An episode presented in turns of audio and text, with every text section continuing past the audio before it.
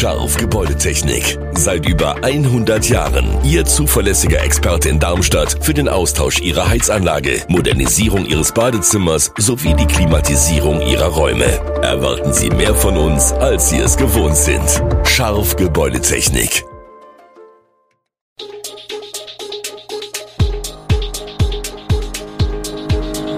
Gude, unser morgendliches News Update. Das Wichtigste aus Südhessen für Sie im Überblick. Guten Morgen aus Darmstadt an diesem 20. Februar. Die Hintergründe um die Schließung des Musikparks A5 bleiben verworren. Eine Frau verliert 75.000 Euro an Love-Scamming-Betrüger und ein erneuter Streik am Frankfurter Flughafen. Das und mehr hören Sie heute im Podcast. Die Rätsel um den Musikpark A5 in Darmstadt werden nicht kleiner. Die Großraumdisco, die vor drei Wochen wegen technischer Probleme auf unvorhersehbare Zeit ihre Schließung bekannt gab, war bis vor wenigen Tagen zu Miete inseriert. Das ist aus Branchen- und Gewerbekreisen zu vernehmen. Dabei hatten die Verantwortlichen in sozialen Netzwerken kurz nach Bekanntwerden der Nachricht eine Wiederöffnung für das vierte Quartal dieses Jahres in Aussicht gestellt. Inzwischen stellen sich Fragen grundsätzlicher Art. Ist die Problemlage der Großraumdisco vielleicht hausgemacht? Gerade unter hessischen und rheinland-pfälzischen Akteuren der Event- und Gastroszene sind die 25-jährige und einer der beiden Systemgastronomen bestens bekannt. Auffällig ist, dass die vertretungsberechtigte Geschäftsführerin mit mehreren Unternehmungen in Hessen Schiffbruch erlitt. Vorzeitige Beendigung des Pachtvertrags im Rüsselsheimer Bootshaus – die Schiersteiner Rheinhalle stand noch im Sommer 2023 ohne Betreiber da. Im selben Jahr kam es zum Insolvenzverfahren und Abwicklung des Mainzer Imperial.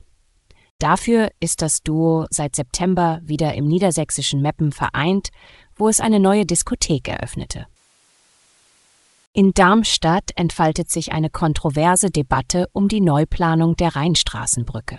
Mobilitätsdezernent Paul Wandrei von der CDU erläutert, dass Probleme bei vorbereitenden Arbeiten der Deutschen Bahn einen termingerechten Abriss und Neubau verhindert hätten. Diese Situation führte dazu, dass Wandrei entschied, die Hauptleistung für den Brückenneubau nicht zu vergeben, um zusätzliche Kosten und Bauzeitverlängerungen zu vermeiden. Trotz Kritik von Architekturprofessor Burkhard Pahl, der argumentiert, dass ein neuer Entwurf Zeit und Geld koste, sieht Wandrei seine Entscheidung als fachlich korrekt und notwendig an, um Schaden von der Stadt abzuwenden. Alternative Konstruktionen für die Brücke, die weniger abhängig von der Bahn sind, würden jetzt in Betracht gezogen, um die Bauzeit zu verkürzen und die Terminsicherheit zu erhöhen. Das Ergebnis einer Studie zu alternativen Überlegungen wird im Frühjahr erwartet. Trotz der Neuplanung betont Wandrei, dass die bisherigen Planungen größtenteils bestehen bleiben und umgesetzt werden könnten, sollten die Alternativen keine Zeiteinsparung ermöglichen. Eine 64-jährige Frau aus dem Kreis Bergstraße ist Opfer von Love Scamming geworden. Wie die Polizei mitteilt, habe der Betrüger die Frau im Mai vergangenen Jahres über ein soziales Netzwerk angeschrieben und eine Freundschaft zu ihr aufgebaut. Dann habe er um finanzielle Hilfe gebeten. Dem kam die Geschädigte nach und übersandte ihm mehrfach hohe Geldbeträge, insgesamt rund 75.000 Euro, so die Polizei. Die Polizei warnt in diesem Zusammenhang ausdrücklich vor dieser Betrugsmasche. Grundsätzlich soll man keinem fremden Menschen Geld überweisen, misstrauisch bleiben und die Forderungen kritisch hinterfragen. Denn sobald der Betrug auffällt oder keine Zahlungen mehr erfolgen, wird der Kontakt abgebrochen. Die Täter agieren dabei in den meisten Fällen aus dem Ausland heraus.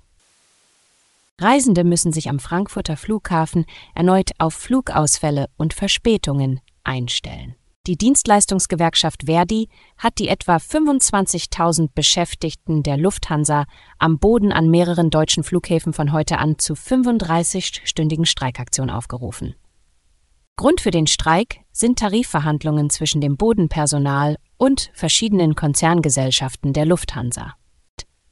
In Zeiten von Rekordgewinnen kritisiert die Gesellschaft Verdi, dass dem Bodenpersonal Preissteigerungsraten der vergangenen Jahre nicht ausgeglichen werden. Auch Einkommensverzichte aus Zeiten der Corona-Pandemie sorgen weiterhin für Unruhe.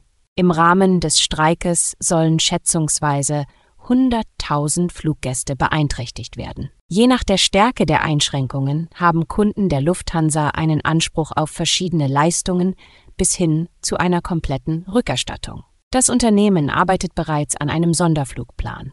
Die nächsten Verhandlungen zwischen Lufthansa und Verdi sind für morgen angesetzt.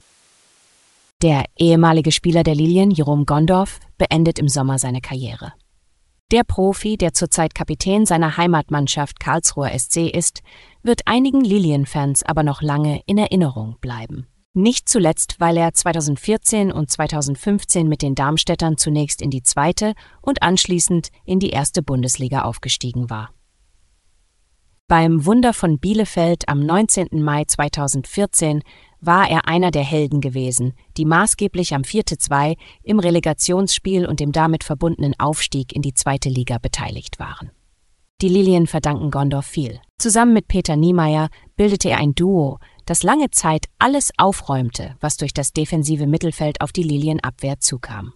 Im Sommer wird der 35-Jährige dann nach 14 Jahren als Profi seine Karriere beenden. Es sei an der Zeit, meint der Spieler, auf seinen Körper zu hören und sich mehr Zeit für seine Familie zu nehmen. In Karlsruhe ist er geboren und dort wird er auch nach seiner Karriere bleiben, zusammen mit seiner Frau und den zwei Töchtern. Alle Infos zu diesen Themen und noch viel mehr finden Sie stets aktuell auf ichoonline.de. Gute Südhessen ist eine Produktion der VAM von Allgemeiner Zeitung, Wiesbadener Kurier, Echo Online und Mittelhessen.de. Redaktion und Produktion die NewsmanagerInnen der VAM. Ihr erreicht uns per Mail an audio.vam.de.